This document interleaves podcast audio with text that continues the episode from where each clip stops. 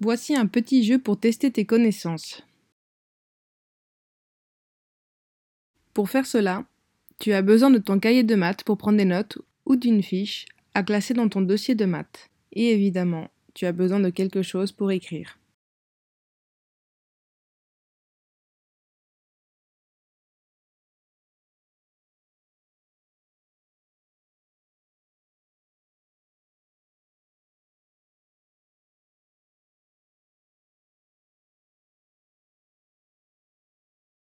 Tu vas voir 12 images numérotées qui vont défiler une par une. À toi de trouver si ces formes sont planes ou solides derrière les images que tu verras.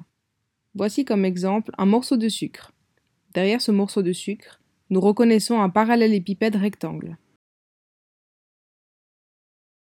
Le quiz va commencer dans quelques instants.